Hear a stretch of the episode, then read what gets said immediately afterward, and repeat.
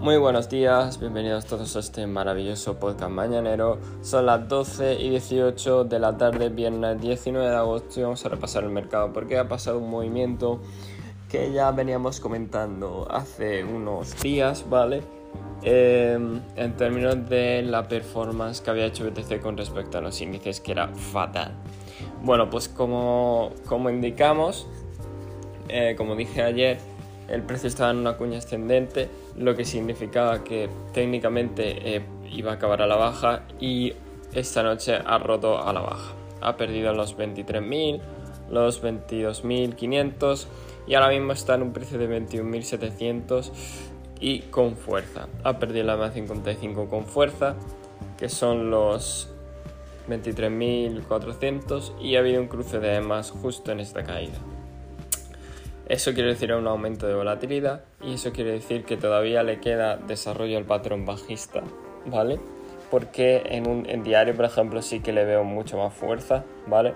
Ahora mismo estaría en la mitad de, este gran rango, ¿no? Desde los 17.000 hasta los 25.000, estaría prácticamente en la mitad, ¿vale? Y en cuatro horas sí que no hay nada que comentar al respecto porque sigue teniendo fuerza bajista, mucha fuerza bajista y cualquier rebote sería a la EMA 55 que sería los 23.400 básicamente. Eh, muy peligroso operar esto eh, ahora mismo en términos de buscar operativa, ¿vale?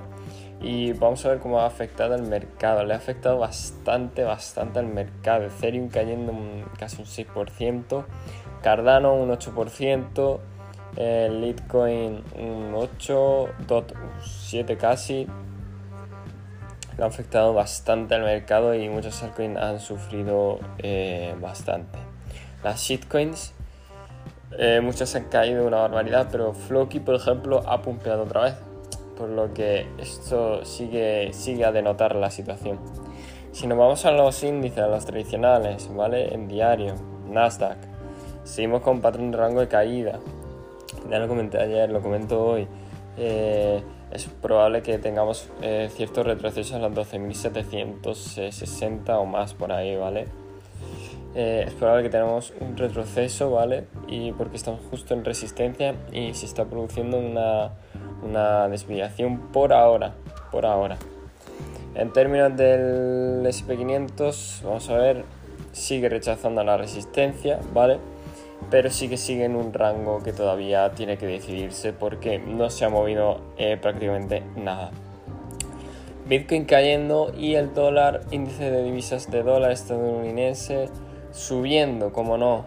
Ya sabemos que esta señal eh, suele ser mala para Bitcoin en términos de que si sube el dólar normalmente suele bajar Bitcoin y aquí se puede confirmar. La admirancia del Bitcoin eh, justamente hoy ha pegado un mechazo hacia abajo lo cual eso también es muy mala señal debido a que el dinero no está yendo a Bitcoin. Y por parte del oro en diario ya os dije que eh, mejor lo dejáramos porque era probable que se produciera una desviación y efectivamente se ha producido. Está ahora mismo en los 1750, lleva cayendo muchos días ya. Y, y poco más, a ver cómo, cómo, evoluciona, cómo evoluciona esta caída y lo más importante, dónde se va a parar esta caída, ¿vale? Porque ahora mismo las cosas están un poco turbias en términos de, de dónde se va a parar.